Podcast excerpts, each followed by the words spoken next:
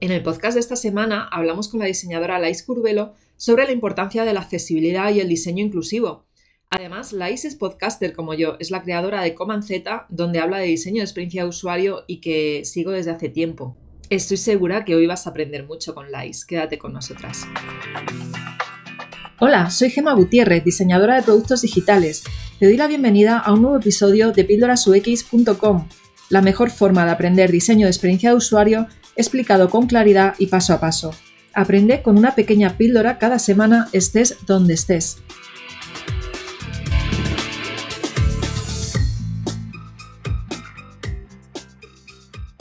Hola, en el podcast de hoy vamos a entrevistar a Leis Curvelo, una diseñadora de Puerto Rico. Ella nos va a hablar hoy sobre eh, la accesibilidad, pero antes de nada, eh, bueno, me gustaría que te presentaras y nos contaras cómo llegaste a ser diseñadora UX. Buenas, buenas, buenas. Aquí un saludo desde Puerto Rico. Eh, como bien dices, mi nombre es Leis Curvelo. ¿Cómo llegué a ser diseñadora de experiencia usuario? Bueno, es una pregunta un poco... Eh, yo creo que tengo que dar un poquito de trasfondo histórico ahí. Bueno, la realidad es que yo eh, comencé mi carrera como tal dentro del diseño, no necesariamente diseñan, diseñando de lleno o teniendo una formación académica dentro del diseño. comencé como, de, ¿verdad? como publicista. Mi, mi, mi educación como tal es en publicidad. Eh, y me fui adentrando en diferentes eh, ¿verdad? trabajos en los cuales me daban la oportunidad de trabajar mucho con el arte. Y ahí me di cuenta que me encantaba todo lo que eran las comunicaciones, todo lo que era, ¿verdad? La, el, cómo la gente comunica visualmente las cosas. Eh, y una vez ya eh, trabajando en lo que era la producción de eventos y la publicidad, que es mi fuerte, fue donde comencé, me di cuenta que me gustaba mucho analizar analizar las cosas, eh, encontrarle el porqué a todo, eh, cómo podíamos comunicar de una manera más eficiente las cosas. Y entonces, ¿verdad?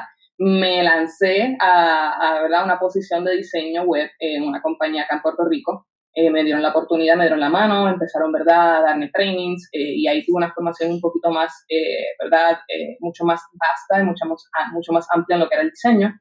Y ya ahí empecé a escuchar mucho de lo que eran las experiencias de usuario. Entonces decía, bueno, tal vez no soy muy buena dibujando, haciendo ilustraciones, pero me gusta la lógica de las cosas. Eh, ya yo venía, ¿verdad?, con la mente de la producción de eventos y de cómo las cosas pasan. Eh, y decidí dar el salto y eh, literalmente a crear mi propia educación. me fui autoeducando a través de, nada, como hacemos todos, a través de YouTube, de diferentes libros. y estuve, ¿verdad?, como una educación muy proactiva dentro de lo que eran las experiencias de usuario y ya mi formación eh, de maestría, eh, empiezo lo que es el diseño instruccional, diseño eh, en tecnología e-learning y cómo viendo, ¿verdad?, cómo la educación se va moviendo al diseño y cómo podemos comunicar, ¿verdad?, de una manera más efectiva a través de la tecnología y educar a las personas. Así que ahí fue que empecé dentro de todo lo que son las experiencias de usuario. pero sí, ha sido como un journey dentro de todo lo que es comunicación, eh, diseño visual eh, y, el entender el porqué de las cosas. Yo creo que terminé expresa tu usuario porque me gusta de verdad buscarle el porqué a todas las cuatro patas del gato, como digo yo. Muy bien, y una de las cosas que me comentaste cuando hablábamos es que te has ido especializando en, accesibilidad. ¿Me podrías contar eh, cómo llegaste a, ahí, a esa especialización? Pues mira, la, el área de accesibilidad también tiene una historia muy bonita en mi vida y es el hecho de que cuando comencé mi bachiller, eh, conocí a muy, muy buen amigo, estábamos en una clase, eh, él comenzó a hablarme de lo más normal y a finalizar la clase eh, yo veo que él se para, saca su bastón y sigue caminando. Y yo no me había dado cuenta durante una hora y media que yo estaba hablando con una persona completamente ciega. Y de a la siguiente clase le hago el acercamiento y le digo, oye, pero nunca me dijiste que era ciego. Y me dijo, pero es que no tengo por qué decirte que soy ciego. Entonces eso fue un choque gigantesco en mi vida porque nunca había tenido una comunicación con una persona ciega en aquel entonces.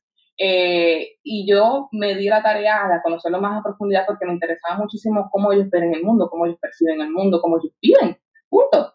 Y hemos tenido una amistad de muchísimos años, se llama Wilfredo Figueroa, eh, y gracias a él literalmente siento que veo la vida desde otra perspectiva, porque muchas veces nos quejamos de que, ay, me levanté con esta chaque, ay, no, esto, no, aquello, lo otro, pero no nos damos cuenta que somos bendecidos en muchos aspectos de nuestra vida. Y me di cuenta que la accesibilidad, más allá de simplemente el hecho de exponer eh, de una manera, ¿verdad?, un poco diferente las cosas que nosotros podemos percibir, eh, ¿verdad?, normalmente, entre comillas, normalmente, eh, también te permite agilizar muchas cosas. Entonces, empecé a ver las cosas de una manera diferente. No sé si te ha pasado, em, tú envías un mensaje de texto y envías un mensaje de texto porque te es más fácil o más ágil comunicarte con una persona eh, porque no quieres hablar con esa persona o porque quieres agilizar una, una gestión, punto. Em, y los mensajes de texto no necesariamente se crearon para esto. Y la gente no se da cuenta que muchas de las cosas que son eh, en pro a favor de la accesibilidad también nos ayudan a nosotros en nuestro día a día. Y gracias a Wilfredo me di cuenta de todo este tipo de cosas que, que las personas piensan como que realmente yo puedo utilizar la accesibilidad a mi favor. Y la realidad es que sí. Cuando estaba en la universidad, eh, yo era una de las personas que no me gusta escribir, punto. lo admito, no me gusta para nada escribir. Y con Wilfredo aprendí a estudiar a través del oído. Y entonces, pues, en vez de literalmente leer un libro o, escrito, o tomar notas en una clase, poníamos una grabadora, grabábamos esta clase y luego nos sentábamos de, de, de, vuelta a nuestras casas en el tren a escuchar la clase.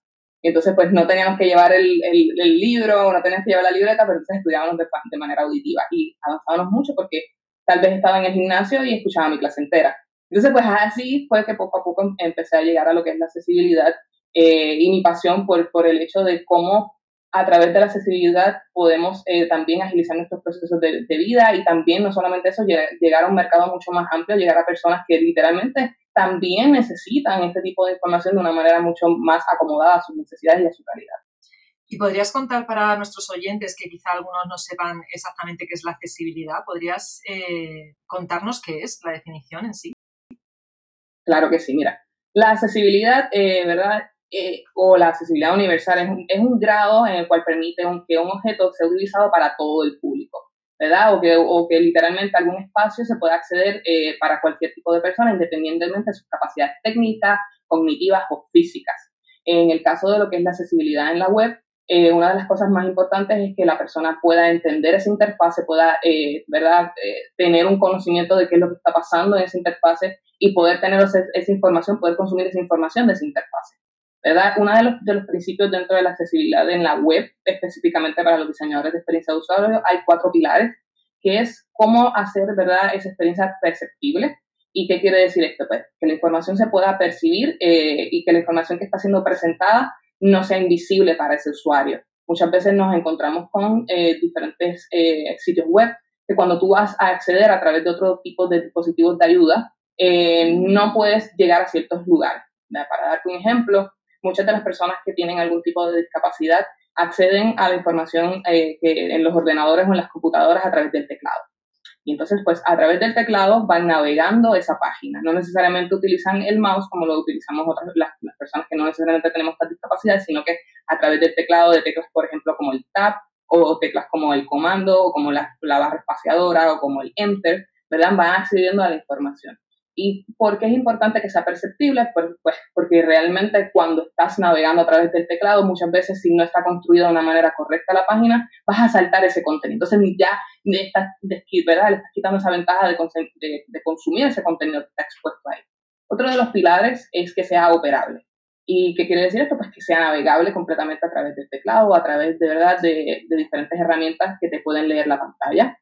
Otro de los pilares es que sea entendible que esta interfase sea, como nosotros decimos por ahí, user friendly y que la persona pueda entender completamente qué es lo que está pasando en esa página. Y el pilar final, que es que sea robusto, que sea una tecnología que pueda ser soportada por cualquier tipo de herramienta que ayude a la persona a acceder a esa información. Por ejemplo, otra de las cosas que, que, se utilizan es el aumentar la, el tamaño de no solamente de la imagen o del texto, sino aumentar todo el tamaño de esa página para que sea mucho más visible y mucho más amplia el, campo de visión. Así que estos son los cuatro pilares de la accesibilidad dentro de la web, perceptible, operable, entendible y robusto. Si, si tú cuentas con esos cuatro, ¿verdad? Yo creo que vas dando ahí, eh, ¿verdad? Un paso gigantesco en lo que es la accesibilidad en la web. Sí, de hecho, yo creo que, eh, perdón, yo creo que eh, la accesibilidad, todos los diseñadores deberíamos de tener conocimientos y tenerlos en cuenta cuando diseñamos. Y por desgracia, yo me encuentro eh, todavía a día de hoy, sobre todo muchos diseñadores visuales, que, no lo tienen en absoluto en cuenta. No sé si, tienes la misma percepción tú o crees que esto está cambiando. Pues mira, la realidad es que muchos diseñadores no tomamos esto en consideración porque no se habla, porque es algo que no necesariamente todo el mundo sabe. Y, y, la realidad es que estamos diseñando eh, para todos. Y muchas veces me río porque a veces eh, la gente dice, yo soy diseñador de experiencias de usuario, pero experiencias de usuario, ¿para qué tipo de usuario? ¿Para todos los usuarios o para algunos usuarios? Y si queremos, ¿verdad? eh, ser para todos los usuarios, que eso sería la meta, eh, también tenemos que tener en consideración las personas que no necesariamente pueden ver o no necesariamente pueden tocar el teclado o no necesariamente pueden escuchar el contenido, ¿verdad? Y entonces, ¿cómo tú puedes llegar a ese tipo de usuario? Bueno, teniendo una, ¿verdad? una visión eh, mucho más amplia de que simplemente las personas van a, van a acceder eh, linealmente, sino que pueden acceder de múltiples maneras a través de diferentes dispositivos a tu contenido. Una de las cosas que me llama muchísimo la atención, que a veces la gente no piensa, es que todos en algún punto de nuestra vida hemos tenido algún tipo de discapacidad. Y mucha gente dice, no, yo soy una persona muy saludable, no, nunca he tenido ningún tipo de discapacidad. Las personas que incluso tienen, que utilizan espejuelos, tienen algún tipo de discapacidad visual porque los estás usando porque no ves bien de lejos, o los estás usando porque no ves bien de cerca, o los necesitas porque realmente necesitas algún tipo de aumento. Entonces, cuando tú diseñas, tienes que tomar en consideración incluso estas pequeñas cosas que suenan como que muy simples, pero de verdad que esos son los detalles que cambian a que una experiencia de usuario sea completamente enriquecedora o que sea para todo el mundo en vez de para algunos cuantos. Sí, Así que, de, hecho me gusta mucho esto que comentas de, temporal, porque incluso si tienes un brazo roto en un momento o estás en una situación que no, que, que no tienes movilidad, que puede ser, aunque sea temporal, ya estás en esa, en ese área, ¿no? En esa parte. Correcto, correcto, definitivamente. Es que un simple hecho de que a mí me gusta mucho este ejercicio y, se lo recomiendo a las personas en nuestra audiencia que nos están escuchando. Si tú estás creando una experiencia de usuario para, por ejemplo, una aplicación móvil o para una experiencia que va a ser eh, vista desde tu teléfono, date la tarea al tratar de hacer o completar alguna acción dentro de esa experiencia de usuario con una sola mano y con la otra mano aguantando un café. Trata de hacerlo aguantando un café y, y llegar a todo, todo lo que necesitas hacer con esa experiencia con una sola mano. ¿Por qué? Porque realmente así vivimos estamos de vuelta corriendo y vamos a llegar al tren y estamos solamente con una mano en el café y con la otra en el teléfono, o estamos con una mano en las llaves o con agarrando un libro y con la otra el teléfono. Si tu usuario puede completar las tareas con solamente utilizar una mano, ya vamos bien. Entonces, no es solamente el hecho de que estás tomando en consideración la agilidad, eh, estás tomando en consideración eh, tal vez cómo ese producto puede ser más user-friendly, sino que estás tomando en consideración también las personas que probablemente tienen alguna discapacidad motora. Entonces ahí estás creando experiencias completas para todo el mundo. Que eso, es mega importante. Es muy importante. Y aquí una pregunta que te hago, ya que estabas hablando del diseño inclusivo. Eh, ¿La accesibilidad y el diseño inclusivo es lo mismo? Muy buena pregunta. Muchas personas piensan que eh, el hecho de que están eh, diseñando completamente accesible, ya con eso cumplieron y se acabó y se fueron. la, la realidad es que la accesibilidad en la web, mm, cuando tú la preguntas en el campo, ¿verdad? Eh, muchos diseñadores se limitan a lo que son eh, las W3C, que son las reglas ¿verdad? dentro del consorcio de la red mundial y las estándares de la web. Y estas, estas reglas son buenísimas, pero son unas reglas bastante, yo diría, bastante rígidas en, en, lo que son experiencias de usuario. ¿Por qué? Porque están medidas eh, a base de si cumples o no cumples. Entonces, las zonas grises no se cuentan. ¿Por qué digo esto? Porque en términos, por ejemplo, de lo que son el color contrast, que es el contraste de los colores, em, ellos te dicen, de este punto a este punto vas a cumplir con que esos grises eh, se, pueden, se pueden leer dentro de un fondo blanco. Y si de este punto a este punto tú cumpliste, ya. Pero entonces no toman tal vez en consideración el tamaño de la tipografía de este punto a este punto a este color y cómo se influye dentro de una experiencia de usuario que, por ejemplo, digamos, eh, la persona está navegando y encontró el footer y el footer, by default, muchas veces lo hacemos pequeño porque queremos menos prominencia. Y ahí está la jerarquía dentro de la experiencia de usuario. Entonces, estás ahí en esta zona gris de que quieres cumplir con la experiencia de usuario en términos de jerarquía, que le vas a dar más prominencia al contenido de la página versus al footer, pero también quieres cumplir con la accesibilidad. Entonces ahí entra, ¿verdad?, el, el próximo factor, que es el diseño inclusivo. Cómo tú puedes literalmente hacer una experiencia completamente inclusiva sin importar cuáles son las metas de un lado o del otro, sino que realmente es una experiencia enriquecedora para, para la persona que tiene algún tipo de discapacidad. ¿Y cómo llegar a un happy medium, en resumen? Así que muchas veces cuando tomamos en consideración la accesibilidad, eh, que es el primer paso, definitivamente, nos dejamos llevar mucho con los estándares de, de la W3C, pero cuando pensamos en un diseño inclusivo, es un, un diseño más holístico, es un diseño de cómo crear una experiencia completamente enriquecedora para ese usuario, que no solamente pueda entrar de una manera eficiente, sino que tal vez pueda escuchar la, descripción de esas imágenes y pueda entender a nivel eh, auditivo lo que tú quieres demostrar eh, a nivel visual. un buen ejemplo de esto eh, es el caso de Domino's Pizza. es un caso buenísimo que a mí me encanta, que me gustaría que mucha gente también lo, se diera la oportunidad de conocerlo. Y es el hecho de que hubo un usuario que tuvo muchos problemas para ordenar una pizza, porque quería ordenarla a través de su, de su teléfono, de su móvil. Y eh, demandó a Domino's Pizza porque no pudo ¿verdad? pedir su orden a través de su teléfono. La, la respuesta de Domino's era que realmente no era válido porque él podía haber llamado y pedir su pizza a través de, de manera telefónica. Y él está explicando que como cualquier otra persona simplemente quería pedirla a través de su teléfono. Entonces ellos perdieron esta demanda. Y es bien interesante el hecho de que una vez ellos pierden la demanda, si tú te das la oportunidad de entrar al site de Domino's Pizza ahora y pones un screen reader, pones ¿verdad? Un, un dispositivo que te ayuda a leer la pantalla, Domino's ha logrado que tú puedas escuchar cuán caliente está la pizza en esa fotografía, cómo huele pizza en la fotografía. Qué, ingredientes tiene? O sea, y ese tipo de cosas es, lo que, ¿verdad? Lo que le da al diseño inclusivo es el hecho de transportar a través de otros sentidos lo que tú quieres eh, transportar a nivel visual, pensando en que la persona también va a disfrutar esa experiencia. De hecho, en, España, eh, leí sobre la noticia, me pareció súper interesante, la pena es que tuvieran que denunciar para realmente que, tomaran la decisión ¿no? de hacer accesible su e-commerce. Y el problema también, aquí en España al menos, tenemos una ley, una ley desde hace bastantes años ya, creo que salió en el 2005, eh, que fuerza a todas las, las web gubernamentales y de comunidades autónomas a que tengan la web accesible, ¿no? Todos los ministerios en España, pues la web tiene que ser accesible y cumplir mínimo doble A, ¿no? Que son los requerimientos de, la doble 3C. Pero, sin embargo, el resto de las empresas todavía no se han subido a este carro de la accesibilidad. Parece que o te fuerzan por la ley o, si no, mm, a nadie le importa. esto me da mucha rabia. Yo no sé si estáis en esa situación en Puerto Rico también. Pues mira, me parece genial que, también toquemos este tema por el hecho de que muchas personas piensan que la accesibilidad es meramente pues, para simplemente eh, cumplir, hacer ese checkmark con la ley Acá nosotros nos dejamos reír por la 508, que, que también eh, fuerza ¿verdad? lo que son las entidades gubernamentales, las entidades educativas y las, las entidades de banca. Pero hay algo bien interesante justamente está pasando ahora mismo en el 2020. no sé si sabes, pero específicamente todos los guidelines de accesibilidad también funcionan para incrementar tu tráfico de SEO, el Search Engine Optimization o, ¿verdad? o el SEO como se conoce ¿verdad? en español.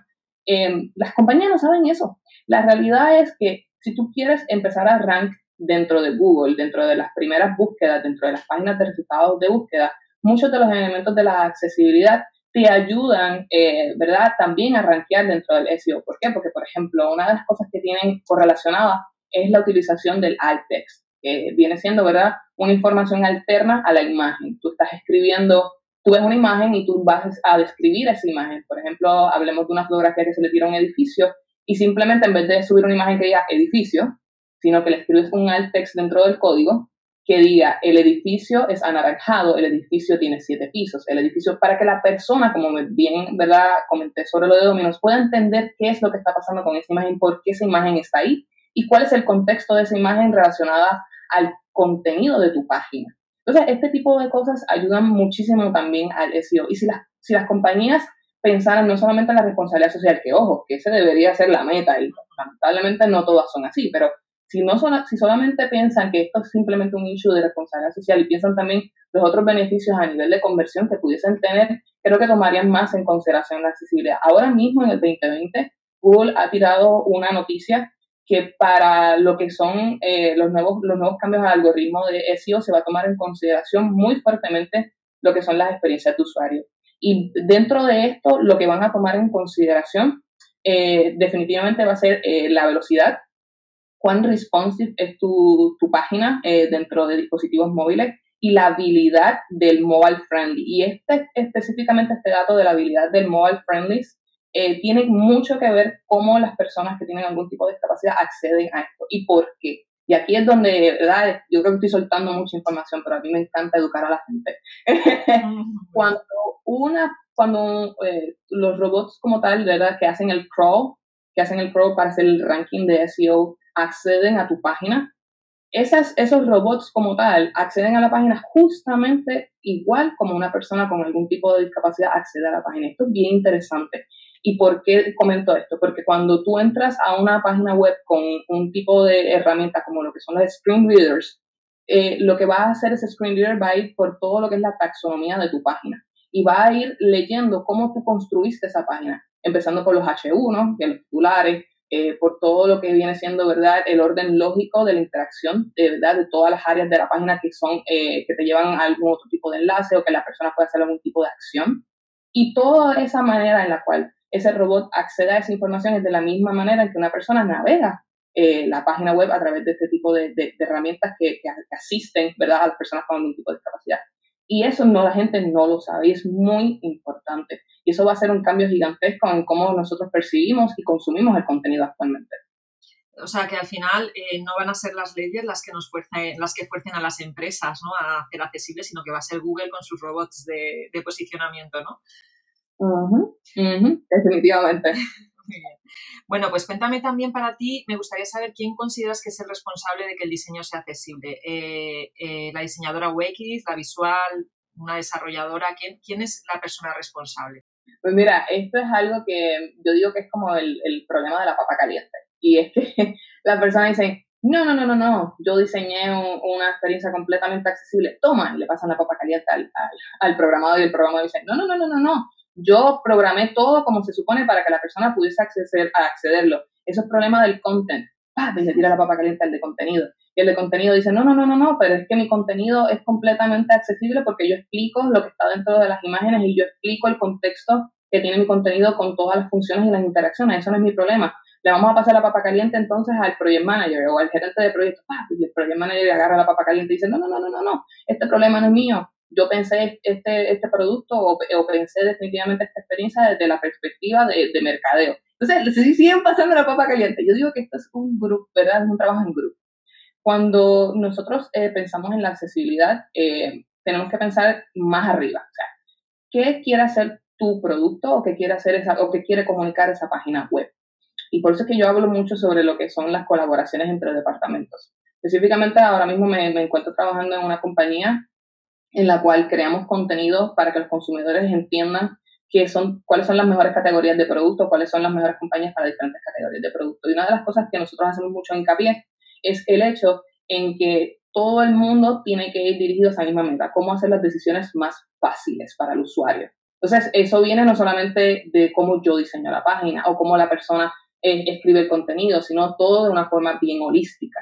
Entonces, pues cuando se comienza un, proyecto o cuando se comienza eh, la conceptualización de una página, nos sentamos todos y decimos, ok, a través del contenido, ¿cómo podemos hacer esto de una manera en la cual las personas entiendan que esta información es pertinente y que quede completamente claro qué es lo que queremos comunicar?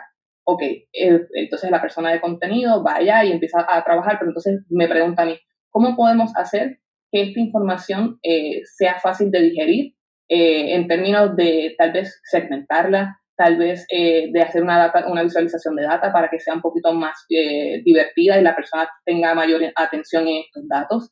Entonces ahí va el programador y entonces le explicamos, pues mira, nosotros deseamos esta interacción para que sea mucho más factible la utilización y consumo de esta, de esta información. Entonces va el programador y lo trabaja. Así que es, una, es un proyecto, ¿verdad? La responsabilidad de la accesibilidad es un proyecto holístico que, que debe tener un poquito de todo en cada uno de los departamentos. Yo puedo hacer un diseño espectacular, pero si mi diseño no está eh, creado o producido de una manera correcta, no va a ser accesible. Y lo mismo pasa con un contenido que es pensado completamente en la accesibilidad, pero entonces no tiene una visualización correcta. Así que es un trabajo de todos. Totalmente de acuerdo. De hecho, yo creo que todos deberíamos de tener conocimientos y aplicarlos independientemente de si eh, los responsables del proyecto o los stakeholders nos piden que lo tenga o no. O sea, si no te lo piden, aún así tú deberías de tenerlo en tu día a día de trabajo como diseñador. Por, por ir finalizando, eh, cuéntame, si alguien, que, alguno de nuestros oyentes quisiera aprender accesibilidad, ¿por dónde podría empezar? Pues mira, definitivamente puede comenzar a, estudiar lo que son las W3C, ¿verdad? Que son los guidelines de accesibilidad. Hay muchísima información afuera sobre lo que es la verdad, cómo hacer un diseño visual completamente accesible. No necesariamente dentro de experiencias de usuario, eh, pero eso es un área que igualmente yo pienso que también, bueno, déjame hacer un disclaimer aquí lo que es lógico para mí no necesariamente es lógico para ti. Por eso es que el, el, aprender y el educarse cada vez más es importante, pero muchas veces dentro de la experiencia de usuario eh, recae para lo que para mí puede ser lógico el hecho de que para ti, si tú te falta un brazo y, no puede, y solamente puedes acceder a través del teclado. Te es fácil llegar a esa información. Si tienes los ojos cerrados y estás escuchando esa información, la puedes entender. Así que todo este tipo, ¿verdad?, eh, de test, como digo yo, eh, dentro de cuando estás diseñando, eh, es importante que también tomes en consideración. Así que es un poco también curiosidad. Si quieres comenzar dentro de la accesibilidad, que tengas mucha curiosidad, mucha empatía, que tengas, ¿verdad?, esa, esa pasión por, por hacer experiencias de usuario que sean enriquecedoras para todas las, para todas las poblaciones. Y definitivamente ir empapándote un poco también eh, lo que es el diseño integral o diseño inclusivo. A mí siempre me gusta compartir con los oyentes eh, en las referencias del artículo relacionado al podcast, justo referencias pues para que aprendan, o sea que ya me mandarás algunas referencias que creas que pueden, con las que pueden comenzar a aprender si, si es que no conocen nada de este mundillo, ¿vale? Claro que sí, mira, por ejemplo, una de las, de las que te puedo mencionar rápidamente, que yo creo que es como que el, el buen step para empezar, accessibility.digitalgov Ahí específicamente ellos tienen una tablita que te dice, mira, vamos a hablar sobre lo que es el diseño inclusivo, cómo se utilizan los diferentes eh, tipos de asistencia tecnológica. Pero entonces también tocan, bien interesante, los cuatro o cinco grupos eh, eh, fundamentales para hacer una experiencia de usuario completa, accesible. tocan directamente cuáles son las responsabilidades de un, de un product management, de un content design, de un UX design, visual design y front-end development. So, ellos tienen esas cinco categorías eh, y te van dando como que unos, guidelines de cómo tú puedes lograr la accesibilidad dentro de esas, cinco categorías. Eh, así que accessibility.digital.gov eh, es una muy buena, muy buen pie forzado de arranque. Perfecto, muy bien, Luis. pues bueno, ya para finalizar, me gustaría que nos comentaras, pues, cuándo comenzaste tu podcast de Command Z y por qué decidiste hacerlo. Wow, Coman Z. Bueno, Coman Z Podcast eh, vino de que un día en la mañana me levanté y dije, yo necesito aprender más sobre XYZ y me di cuenta que la única manera de consumir ese contenido era en inglés. Y dije, pero ven acá, tiene que haber algo de esto en español. Eh, y me di cuenta que cuando empecé a, hacer, a tener conversaciones con mis colegas acá en Puerto Rico, muchos de ellos me decían, fíjate, yo no había escuchado sobre eso. O me decían, fíjate, ese tema nunca lo había escuchado. O fíjate, eso es bien interesante, pero yo creo que aquí no se hace. Entonces, me di, me di cuenta que había un poquito de verdad de, de, déficit en cómo nosotros podíamos llegar a, información eh, que fuera relevante a la industria en nuestro propio idioma y que estuviera completamente actualizada a las necesidades del 2020, como digo yo. Eh, así que me di la tarea de, empezar a llamar a diferentes colegas, a conectarme con diferentes personas, no solamente en Puerto Rico, sino internacionalmente, para poder traer contenido relevante eh, para no solamente Puerto Rico y el Caribe, sino para todo el mundo que, ¿verdad? que, tenga, que tenga algún tipo de curiosidad por el diseño y que quiera consumirlo en español. Eh, y una de las cosas que, que también quería resaltar con el podcast era el hecho de que yo, por lo menos, a mí me encanta decir que siempre que metes la pata aprendes algo. Entonces, eh, a mí me parecía muy divertido cuando me, encontraba con mis colegas, me decía, oye, me, acaba de pasar este papelón, y me contaban, no, es que lo que me pasó fue esto y esto y esto, pero fíjate que aprendí esto. Entonces, pues me di cuenta de que todos tenemos en algún punto de nuestra carrera un ups o un momento en el que realmente no nos quisieron necesariamente contar, pero aprendimos tanto sobre eso que no necesariamente le queremos dar para atrás a la situación o queremos olvidar la situación, sino que está ahí por un propósito y que a pesar de que fue algo mm, tal vez embarazoso o tal vez como que fue eh, literalmente un fracaso, aprendiste tanto sobre eso que lo vas a dejar ahí en, tu historia y lo vas a dejar en tu memoria. Así que eso es lo que queremos con Comanceta, eh, que puedas aprender de los errores de, otros colegas y ver cómo resolvieron diversas situaciones para poder entender un poco más sobre esos temas. Eh, cada colega que, que, habla con nosotros es experto en, en, un tema específico y comparte esas experiencias con nosotros. Así que damos un poquito de cómo se te damos un poco para atrás a situaciones que tal vez fueron un fracaso, fueron un ups, pero aprendimos sobre eso y maybe la gente dice que no, no aprende por cabeza ajena. Totalmente, totalmente. Bueno, ya para finalizar, yo comento que nosotras nos hemos conocido precisamente eh, porque formamos parte de una comunidad de podcasters de diseño internacional de habla hispana que se llama Pods Diseño. Eh, y bueno, nos podéis seguir eh, yo recomiendo totalmente a todos los oyentes de Píldoras UX que escuchen eh, y también que sigan la red social de Post Diseño, que estamos tanto en Twitter como, como en Instagram y en Medium. Estamos compartiendo contenido de muchísimo valor y merece la pena eh, conocer más podcasters, más gente, más diseñadores que están compartiendo eh, tantísima información en habla hispana. A mí lo que me encanta de, todo este tipo de comunidad dentro de lo que es post diseño es que todos hablamos de diseño desde diferentes perspectivas y todos nos enriquecemos unos de los otros. Eh, yo hablo de los errores, allá otro chico habla sobre lo que es la sociedad y el diseño y otro va mucho más específico al research, así que cada uno de nosotros le, le, le, pone esa sandunga creativa, como digo yo, eh, desde su perspectiva de lo que es el diseño. Así que yo diría que todos los, los, que estamos ahí, la persona que realmente quiera comenzar en el diseño, tiene la asignación de escuchar a cada uno de nosotros. Muy bien, totalmente. Bueno, pues muchas gracias por tu tiempo y por toda la información que has compartido conmigo. Un gusto de haber sido parte aquí, ¿verdad? De UX Píldoras y que me hayas invitado. Muchísimas gracias. Muchas gracias por escuchar el podcast. Lais ha tenido el detalle de crear para la comunidad de Píldoras UX un PDF descargable con tres consejos sobre accesibilidad. Puedes descargarlo ahora mismo si entras en píldorasux.com barra 3, escribe el número 3 y podrás eh, descargar directamente el PDF eh, con esos consejos. Espero que si hasta ahora no sabías nada de accesibilidad, tanto este podcast como el PDF te ayuden a dar tus primeros pasos. Hasta la semana que viene. Si te ha gustado este episodio, puedes recibirlo cada semana en tu correo electrónico. Suscríbete ahora en píldorasux.com barra podcast o a través del enlace que encontrarás en la descripción del podcast. Muchas gracias por escucharme y hasta la semana que viene.